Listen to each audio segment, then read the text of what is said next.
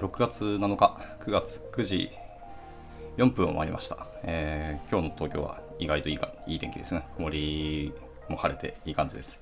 おはようございます。夢見のキースコード原です。では本日も、えー、朝活を始めていきたいと思います。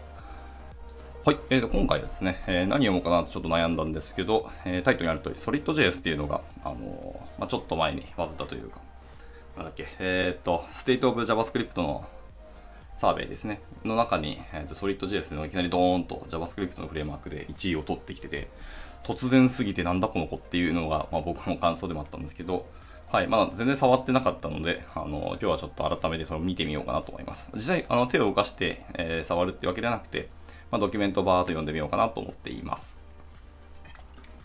というところで、えー、じゃあまあ早速やっていきたいかなと思います。はい。お、えっと、ヘリンさんですかね？読み方。あってたらよかったらいいと思いますけど、ご参加いただきありがとうございます。はい。SolidJS の、えっと、公式ドキュメントをちょっと今からバーって読んでいこうかなと思っていました。はい。じゃあまあ、あの、公式サイトを上からバッと舐めていく感じなので、まあ、もし見たことある方は、あのー、釈迦に説法って感じになるかもしれないですけどね。はい、やっていきたいかなと思います。え、えソリッド JS ですね、えー、トップページの文言を読むと、えー、ユーザーインターフェースを構築するための、まあ、シンプルでパフォーマンスといリアクティビティっていうところで、はい、作られているライブラリーだそうですね。はい。で、えっ、ー、と、まあ、4つぐらいいきなり、なんかメリットがあるよって話をしていて、1つ目が高いパフォーマンス性ですね。はい。まあ、UI のスピードとメモリ使用率のベンチマークで常にトップを維持していますというところです。はい。まあ、ここは本当そうですね。まあ、この後グラフ出てくるんですけど、本当にあのバニラ JS ととんど遜色のないスピード感を出すっていうところがすげえなと思ってますね。はい。で、2つ目にパワフルっていうところをメリットにしますと。はい。なんか組み合わせ可能なリアクティブプリミティブと、えー、JSX の柔軟性の融合をしているということだそうですね。うん、まあ、この後出てくると思いますけど。はい。続いて、えっと、実用本位っていうことを強調してますね。はい。なんか機能的で調整された API っていうのが、まあ、開発を楽しくすごくシンプルにしますよって言ってますね。で、最後に生産的ですと。はい。えーと、人間工学に基づいた、まあ、使い勝手の良さでシンプルなものから複雑なものまで結構簡単に作ることができますよって言ってます。はい。まあ、皆さん、あの皆さんというかいろんなフレームワークそうですけど、まず手軽さとか簡単っていうワードを結構皆さん使うので、まあ、導入は簡単なんですけど、実際に開発始まった時にどこまで開発者に寄り添ってくれるかっていうのは結構重要なので、割ともう今僕の中であまり簡単に作れますよっていうワードは、ふーんぐらいしか聞いてないんですよね。はい。なるほどですね。まだタイプスクリプトのサポートもしてますし、もうこのライブラリの、えっ、と、年数としては5年以上ずっと開発し続けれるというのは結構高いですね。まあ、GitHub スターももう 18K を超えているので、まあ、割と注目されてきているというか、まあ、本当すごいなと思いますね。自分もあの JavaScript のライブラリ作ったことあって、まあ、NPM で公開してるんですけど、まあ、あの、1K ダウンロードされるだけで本当にすごいし、そもそもこれ GitHub スターで 18K ですからね。いや、凄まじいですね。はい。というところです。で、最初になんかちょっとソースコードが出てきますね。main.tsx っていうソースコードがあるんですけど、まあ、これのソースコードは何かっていうと、あの、よくあるあれですね、 useState を使ったあのカウンターアプリですね、の簡単なソースコードをバーっとこう見せてくれてますね。はい。見せてますけど、行数にして実に14行というすごく短い行数ですね。で、かつ、めちゃくちゃ React 感があります。すごく似てますね。はい。で、 React でいうとこの、あの、 create、じゃあ、 useState ってやつが、えっ、ー、と、 Solid JS だと、 createSignal っていうような、あの、関数になってますね。まあ、同じようにその、 React と同じような Hooks と、いうものが実装されてますね。はい。で、えっ、ー、と、コメントがありますけど、えー、おなじみで特にモダンですよっていう話をしてて、まあ、 Solid っていうのは、特に React と、えー、 Knockout という巨人の肩の上に乗っかっていますと。あ、そうなんですね。 Knockout も、なるほどね。参考にしてるんですね。懐かしいですね。 Knockout JS。はい。でもしあなたが React Hooks を使って開発したことがあるならば、えー、 Solid はとても自然に感じられるはずですと。まあ、実際 Solid のモデルは Hooks のルールを持たないよりシンプルなものになっていますと。はい。すべてのコンポーネントは一度だけ実行されて、まあ、依存関係が更新されるために何度も実行されるのはフックとバインディングだけだと言ってますね。なるほどですね。はい。 Solid は一方向性のデータフローで、あと read write の分離をしていますと。あと不変のインターフェースとか、不変性を持ってるんですね。はい。とか、 React と同じような哲学も十分備えていますと。しかし、仮想 DOM を使わない全く異なる実装になっていますというところが、まあ、一つの特徴になっているというところですね。で、まあ、これについてドキュメント、詳細の方のドキュメントがあっているんですけど、えー、それはめちゃめちゃ長いのと、これ後で読む予定だったので、ちょっと飛ばしますね。はい。で続いて、きめ細かいリアクティブにより、えー、少ない労力でより多くのことを実現できるよっていう話ですね。はい。え Solid っていうのは userland のコードから、え JSX ビューへの効率的な reactive primitive で構築されていますと。まあ、とにかく根幹の思想としてリアクティブっていうところが重要なんですね。はいまあ、これによってそのドムのバインディングレベルでも何をいつ更新するかをま完全に制御することができますと。で、コストのかかる仮想ドムを超えて、え、ソリッドは必要以上の作業を行いませんというところでしたね。はい。まあ、スベルトもそうですけど、やっぱり仮想ドムって結構オーバーヘッドが高いって話を、まあ、いろんな方がされてて、そこなんだろうなと思いますね。はい。もちろん仮想ドームのメリットも全然あるし、SP を作る分には仮想ドームって大きくなる、大きいアプリであればあるほどメリット、恩恵を受けやすいですからね。はい。ただ、やっぱりそのパフォーマンスってところをより注目したときに、あのー、仮想 DOM を選択しなかったってことだと思います。はい。で、続いてそのパフォーマンス重視の話ですね。クライアントとサーバーの両方ともっていうふうにタイトルついてますけど、えっ、ー、と、そのきめ細かい、えー、 reactivity のアプローチの強みっていうのは、えー、注目すべきベンチマークの全てで発揮されています。えパフォーマンスを重視しない場合でも、まあ、複雑な DX のコストは必要ありません。えソリッドのパフォーマンスの向上は、えただで手に入るものと考えてください。頑張らなくても速くなるということです。おー、すごいこと言ってるな。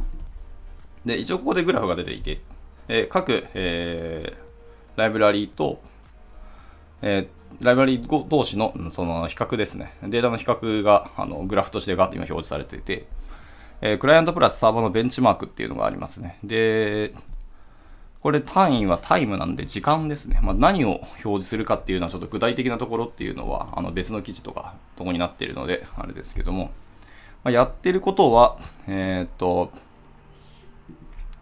あ、2つですね。JS のフレームワークのベンチマークと、えー、アイソモフィック UI ベンチマークと2つ分かれてまして、これ多分初期レンダリングの時間かなと思いますね。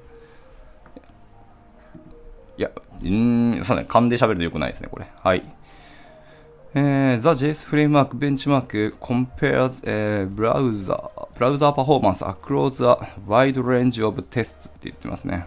で、lower is better。はいはい。数字が小さければ小さいほどベターですよって言ってますけど、まあ、とりあえずブラウザーパフォーマンスっていうのを比較してるそうですね。はい。で、データ見ていってるんですけど、えー、1つ目、えーと、バニラ JS を1としてみます。ここを多分基準に置くんですね。とした場合、えー、SolidJS のバージョン1だと1.05なんで、ほぼほぼバニラ JS と同じようなパフォーマンスを出してるよってことですね。これ多分何かしらのアプリケーションを作って、そこに対するパフォーマンスベンチマークを取ってるんだと思いますけども。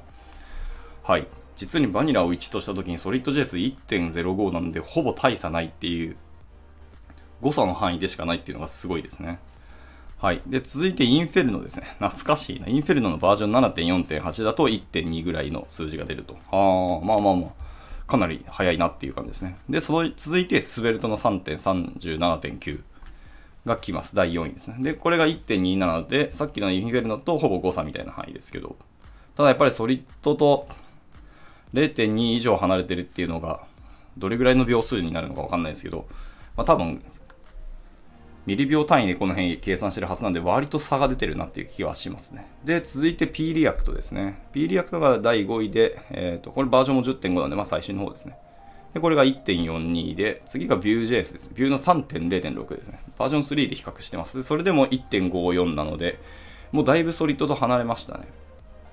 で、続いて React のバージョン、バージョン17ですね。ちょっと最新ではないですね。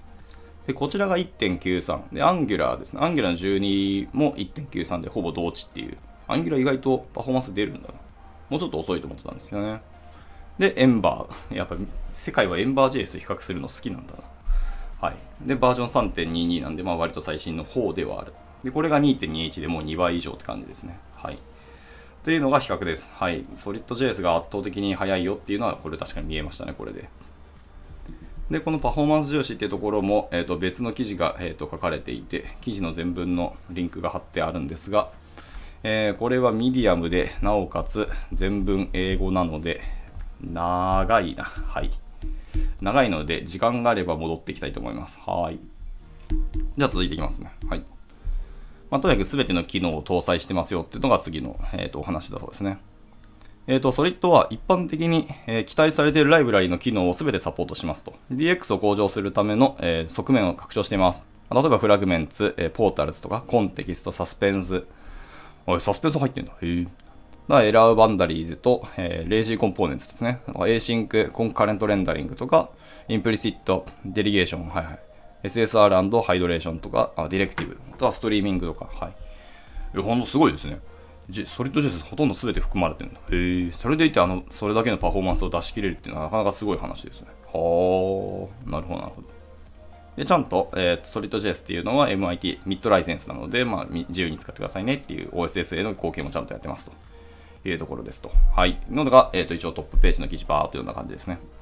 で、続いてですね、えっ、ー、と、Get Started の話を読んでいこうと思います。この Get Started の下の方に確か Learn Solid.js のが確かあったので、はい。それを読んでいこうかなと思います。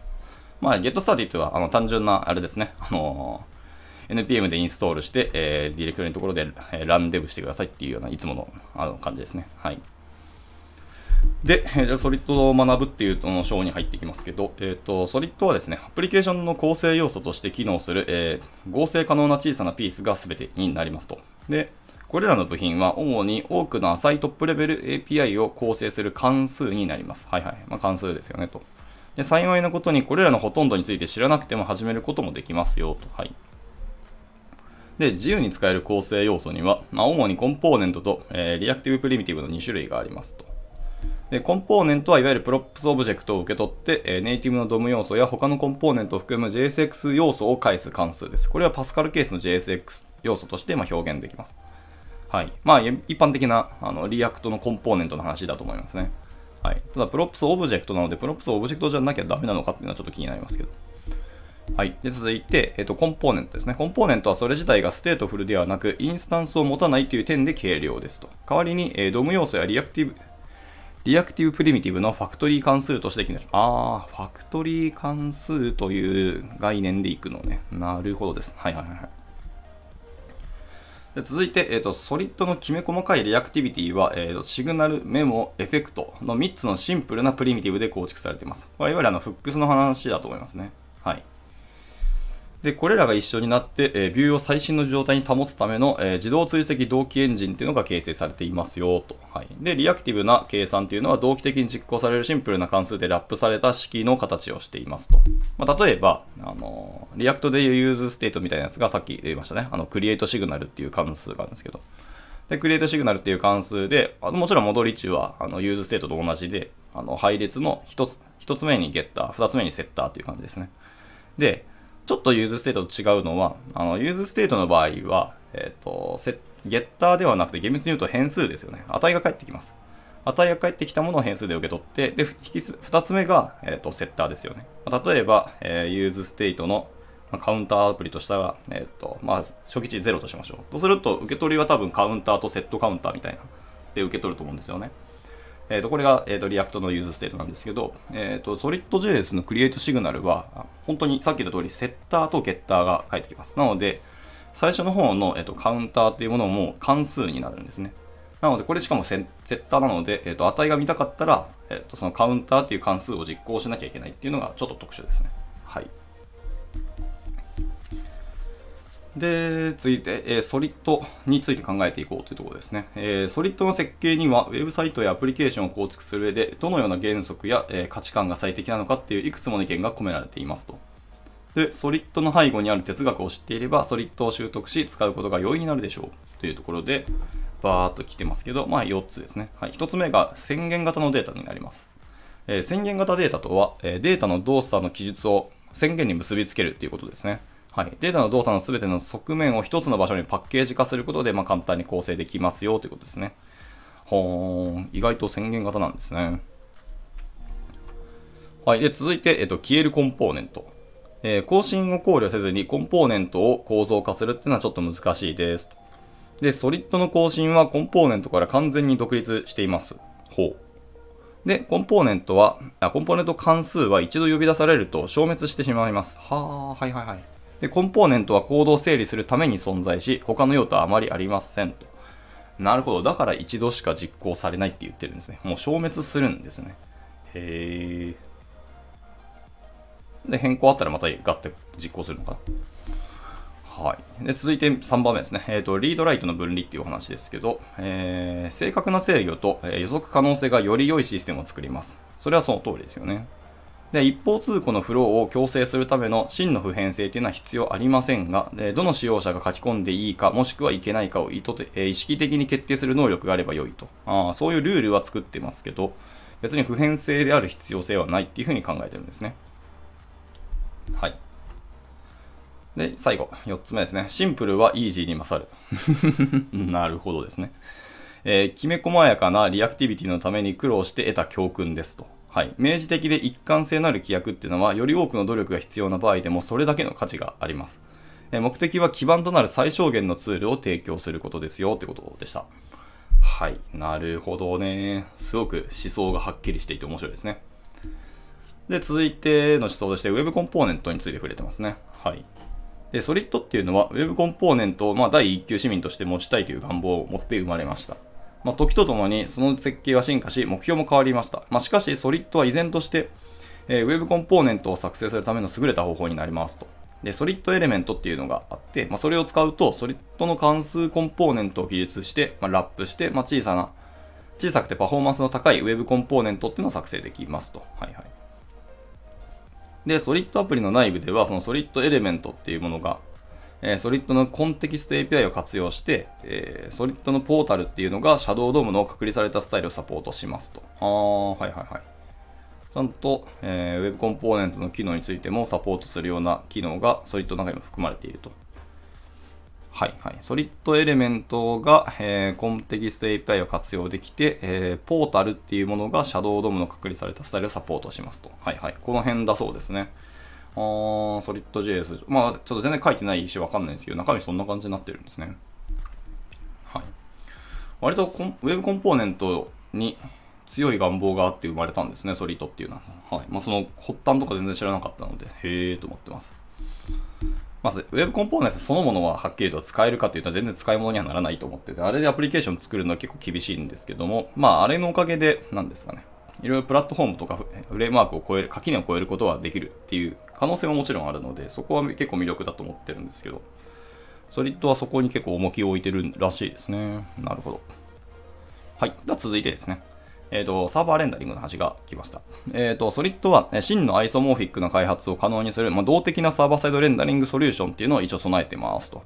で、 Solid の、えー、 resource primitive を使用することで、え非同期データのリクエストが簡単にできて、さらに重要なことに、クライアントとブラウザの間で自動的にシリアライズ及び同期をされますと。うん。はい。まあ、そんな、まあ、驚くことは今んとこないかな。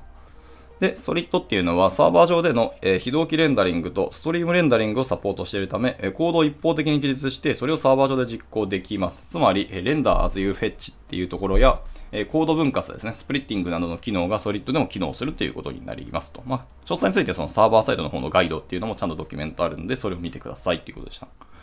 えー、まあ、非同期レンダリングとストリームレンダリングサポートしてるんですね。そう勝手な勘で喋ると、ということは RX が使えるってことなのかな？ちょっとよくわかってないんですけどね。まあ今のところそのストアとかステート関連ら辺の話が全然出てこないんで、その辺がこの後出てきたら嬉しいなと思ってますけど。はい。続いてコンパイルなしっていうのが、えー、っと、次ですね。はい。まあ、JSX が嫌い クエスチョンってなってて、どういうこと？はい。まあ、式をラップするのを手動で作業したり、まあ、パフォーマンスが低下したり、バンドルサイズが大きくなっても構わないですかっていう問いが投げられてますね。そんなことはもちろん嫌ですけどね。はい。ああ、最初に JSX が嫌いだっていう人に対して、あの、皮肉的な問いを投げたとこですね。JX が嫌いっていうんであれば、式をラップするのを手動で作業したり、まあ、パフォーマンスが下がったり、まあ、バンドルサイズでかくなる可能性あるんだけど、それでいいの？っていう問いですね。なるほど。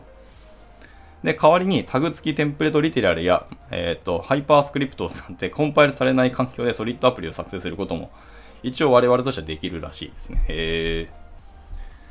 えっ、ー、と、なんだ、スカイパックっていうものがあるんですけど、スカイパックを使って、えー、ブラウザーから直接実行することもできますよ、という、なんだ、スカイパック。知らんかった。はい。では、同じように、えー、これ本当に素の HTML の中で、えっ、と、CDN からライブラリをバーッと読み込んで、で、アプリケーションを実行することも、まあもちろんできますよ、とは言ってますね。はいはい。ちなみにこれらを、えーと、 TypeScript で動作させるには対応する DOM エクステンションズライブラリが必要であることも、えーと、覚えておいてねってことです。で、タグ付きの template literal っていうのは、えっ、ー、と、 Lit DOM Expressions で使用できて、えー、 HyperScript っていうのは Hyper DOM Expression で使用できますって言ってました。はい。まあ、それぞれなんか GitHub のリポジトリのリンクが貼ってあるんで、まあ、その辺を使えば一応使え、あの、さ実、えー、と実現はできますねって話をしてました。はい。以上が、えっ、と、LAN ですね。SolidJS の学習というところのターンでした。で続いてですね、えっ、ー、と、もうちょっと深掘りしていくんですけど、深掘りというか、ざっと舐めていく感じですね。えっ、ー、と、基本的なリアクティビティっていう章に入っていくと思います。えっ、と、時間の許す限りでもう行きたいと思います。まあ、ぼちぼち多分時間がなくなってくるんで。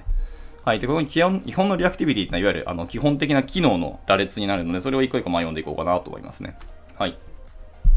えー、一つ目ですけど、えー、何度も出てきた createSignal ですね。はい。 React でいう useState の関数になります。はい。えーと、説明読んでいきますねで。これは時間の経過とともに変化する単一の値を、えー、追跡するために使用される最も基本的な、えー、 reactive primitive ですと。で、 createSignal 関数は getter または accessor、あ、まあまあ、 getter と、今回は、えーと、統一しますね。ゲッターとセッターの2つの関数を配列として返します。はい、先ほど説明した通りですね。is ステートは値と、えー、セッターを返しますけど、SolidJS の createSignal っていうのはゲッターとセッターという2つの関数を返すってとこです。で、ゲッターは、えー、シグナルの現在の値を返します。はい。で、追跡スコープ内、えー、かっこ createEffect、createEffect っていうのは後ほど出てきますね。あの、 useEffect の Solid 版と思ってください。えー、 createEffect に渡される関数や JSX 式で使用される関数など、まあ、追跡スコープ内で呼び出された場合は、えー、シグナルが更新されると呼び出し側のコンテキストも再実行されるようになりますということですね。はい。で、セッターっていうのはシグナルを更新しますと。で、唯一の引数として、えー、シグナルの新しい値か、それとも前回の値を新しい値にマップする関数を受け取りますと。値そのものか、えっ、と、それを変更するための関数も、えっ、と、引数に受け取ることができますと。で、セッターはもちろん更新された値も返してくれますよってことでした。はい。まあ、使い方に関してはそのまんまですね。はい。ゲッターの方は単純に名前のを、あの、カッコをつけて実行してくださいと。で、セッターの方も、えっと、セットの関数で値、値に引数をパッと渡すとという感じです。で、引数の方に、えっと、関数を渡す場合は、その関数、引数の関数の中の引数ですね。には、えっと、プリビアスみたいな値があって、えっと、ネクストの値と、まあ、更新して、それをリターンしてくれればいいですよっていう感じですね。はい。まあ、よくやるやり方ですね。はい。で、続いて、え、シグナルに関数を格納したい場合は、関数の形式を使用すること場合は、はははなるほどですね。それは、あの、今言った通りですね。はい。で、続いて、 options ですが、はい。 create、createSignal の options の話ですね。はい。 Solid のいくつかのプリミティブは、えー、省略可能な最後の引数として、 options オブジェクトっていうのを、えー、受け取れますということですね。で、 createSignal のオプション、 options オブジェクトには、えっ、ー、と、 equals オプションをしている、することができますと。何言ってるのっていう感じですけど、まあ、例えば、えっ、と、 createSignal で、カッコの、まあ、 initialValue っていう変数を渡してあげて、で、第2引数に、オブジェクトの、えっ、と、キーに equals で、true もしくは false っていうのを指定できるっていう、そういう感じですね。で、デフォルトではシグナルのセッターが呼び出されたとき、え、新しい値が古い値と実際に異なる場合にのみ、え、依存関係というのが実行され、え、再実行されますと。で、えっ、と、 equals を false にする、設定することで、え、セッターが呼ばれた後に依存関係を常に再実行できるようになりますと。あー、なるほどですね。で、また、えー、独自の等価関数を渡すことももちろんできますよってことでした。はい。あさっきの equals の後ろに、えっ、と、true false を渡すんですけど、そこに関数を指定してあげても別にいいですよと。まあ、その関数がレスポンスにちゃんと boolean 値を返すんであれば、それも指定できますよって感じですね。はいはいはい。で、えっと、最後の値と等しいとみなされた場合は更新発生しなくて、ちゃんと差分があれば更新発生しますよっていう感じですね。はいはい。まあ今のが、えっと、 createSignal、useState 的なものでした。はい。で続いて、 createEffect ですね。はい。これはいわゆるあの、 useEffect と同じようなものですけど、はい。こちらはですね、依存関係を、まあ、自動的に追跡して、それらが変更された各レンダリングの後に実行される新しい計算を作成しますと。はい。で、 ref を使用したり、え他の副作用を管理するのに結構理想的だよってことですね。はい。あ、 Solid にはちゃんと ref っていうのも実装されてるんですね。はい。で、え、っと、使い方は、あの、 useEffect と結構似てますね。 createEffect で、まあ、なんか関数があって、その中でわちゃわちゃやってねっていうことだそうですね。はい。いわゆる副作用的な扱いでいいと思います。で、えっと、このエフェクト関数っていうのは、えー、そのエフェクト関数の前回実行時に値、えー、返された値で呼び出されますと。内部内部的に持ってるっぽいですね。前回の値を。で、この値はオプションの第2引数として初期化ができます。で、これは追加のクロージャーを作成せずに、えー、せずに差分を取る場合に便利ですよってことですね。はい。えー、例の方は単純な値をあの更新するっていうもので使ってるので、例の方のクリエイティエフェクト関数の第2引数には0が指定されてますね。はい。っていうところです。まあ、その値で、えー、初期化するっていうような感じだと思いますね。なので、えっと、 useEffect の場合って、あのー、第2引数ってどれをこうし、えっと、検知、変更検知の対象にするかっていうのを確か配列で指定したと思うんですけど、えっと、SolidJS の createEffect 関数にはそういう概念はないよってことでした。はい第2引数は基本的にも初期化するための値を、えー、指定するっていう感じですね。ここもちょっとやっぱり React と違いますね。はい。で、えっと、30分来たんですけど、えっと、僕がちょっと朝、えー、遅れたので、35分まで、え、やっていきたいと思います。もちろん、あの、お時間ある方は全部抜けていただいて大丈夫です。が、えー、このまま35分までちょっと突っ走って、まあ、続き明日かな、ちょっと読んでいこうかなと思います。はい。で、続いてですね、えっ、ー、と、クリエイトメモです。はい。まあ、ユーズメモみたいなやつだと思いますね、これも。え、こちらはですね、実行されたコードの、え、依存関係が更新されるたびに、あえー、に値を、え、再計算する読み取り専用の派生シグナルっていうのを作成します。派生シグナルを作成する。はい、はい、はい、はい。まあ、いわゆるメモ化なんですね。まあ、使い方としては同じようにクリエイトメモで、カッコの中にその関数を指定してあげるよってことですね。で、戻り値の中に、えー、っと、ゲッターが返されますと。で、そのゲッターの関数を実行して、あの値を読み読み取れるようにしますよって感じするんですね。はい。セッターは今回ないですね。ま、まあ、明らかに メモ化するだけなので、それはセッターをする必要はあんまないと思ってますが。はい。で、今回のそのメモ関数ってやつは、えー、このメモ関数も、えっ、ー、と、前回実行時に返された値で呼び出されますと。基本的には。で、この値はオプションの第2引数として同じように初期化できますと。これもあの計算量を減らすのに便利ですよねって感じでした。はい。結構シンプルですね。なるほどね。で、このメモ関数っていうのはセッターを呼び出すことによって他のシグナルを変更してはいけませんと。まあ、それは純粋でなければいけませんよっていうのが注意してくださいってことでしたね。はい。で、これによって、えー、読み込まれた依存関係に応じてメモの実行順序をでも最適化することもできますと言ってますね。はい。なるほど。だいぶシンプルですね。まあ、 React の useMemo もだいぶシンプルであるんですけど、結構使いどころとか条件とか加味した上で使ってくださいみたいなところがあると思うんですけど、まあ、その思想に近い面はなくはないですが、はい。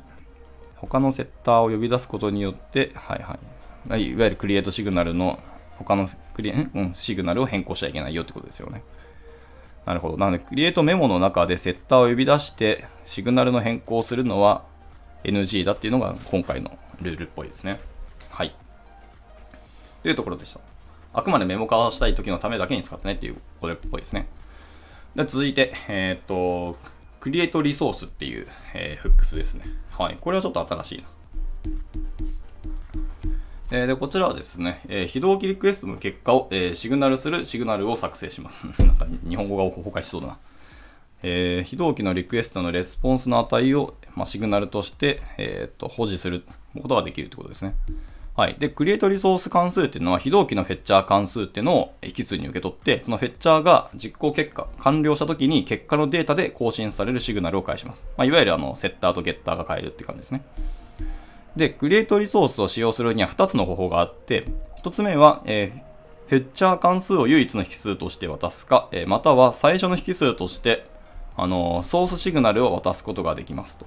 で、ソースシグナルはそれが変更されるためにフェッチャーを再トリガーし、その値がフェッチャーに渡されるようになりますと。はい。これどうやって見てんだえー、単純にフェッチャーを渡すが、えー、1つ目の引数に、えー、シグナルを渡して、2つ目の引数にフェッチャーを渡すと。へ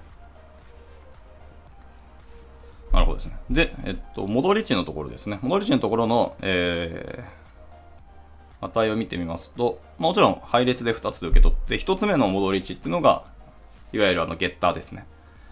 はい、データが返ってきます。で、2つ目の方はオブジェクトになって、 mutate と refetch っていう、これも関数だろうな、多分。っていうのが、えっ、ー、と、2つ目の引数にオブジェクトとして返されますね。ああ、そうなん。はいはい。で、これらのスニペットでは、えー、フェッチャーは関数、関数フェッチデータです。なんか日本語が変だな。はい。で、どちらの場合も、えー、フェッチデータっていう関数があって、あ、これは今回その、ソースコードですね。サンプルのソースコードが、えーと、フェッチャーとしてフェッチデータっていう関数があの渡されてるっていう風なあの前提でいてください。で、その fetcher となる関数ですね、 fetchData っていう関数が、えー、解決を終えるまでは、えっ、ー、と、ゲッターのデータっていうものですね。っていうものの値は undefined になりますと。はい。で、一つ目のケースっていうのは、その、シンプルに fetcher を createResource 関数に渡しただけのパターンですね。この場合は、えっ、ー、と、 fetchData っていうのはすぐに実行されますと。で、二つ目の方が、えっ、と、シグナルをと fetcher 2つを渡したパターンですね。で、二つ目の場合では、えっ、と、そのソースシグナルっていうのが、 false または null または undefined みたいな、いわゆる falsy な値以外の値を持つとすぐに fetchData が呼び出されますと。で、また、えーと、ソースシグナルの値が変更されるたびに、えー、再度呼び出されて、まあ、常に fetchData っていうのに第一引数として渡されますよと。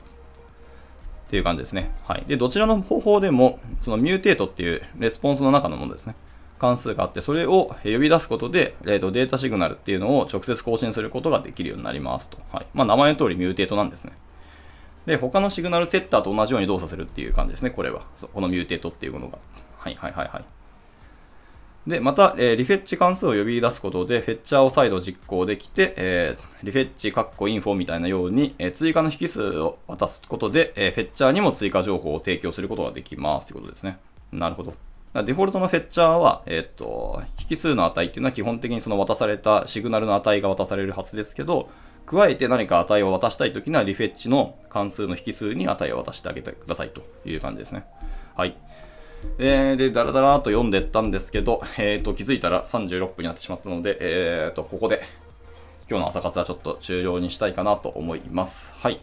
え、ー、と、続きはですね、ライフサイクルの話が来るので、え、ー、と、次回は SolidJS のライフサイクルの話から、えー、続きやって、あの、勉強していきたいかなと思っていますので、はい、もうもしご興味ある方、あの、お付き合いいただけると嬉しいなと思います。はい。では、えっと、今日の朝活はこちらで以上にしたいかなと思います。ご参加いただいた皆さん、本当にありがとうございました。では、えっと、今日も一日頑張っていきましょう。はい、お疲れ様です。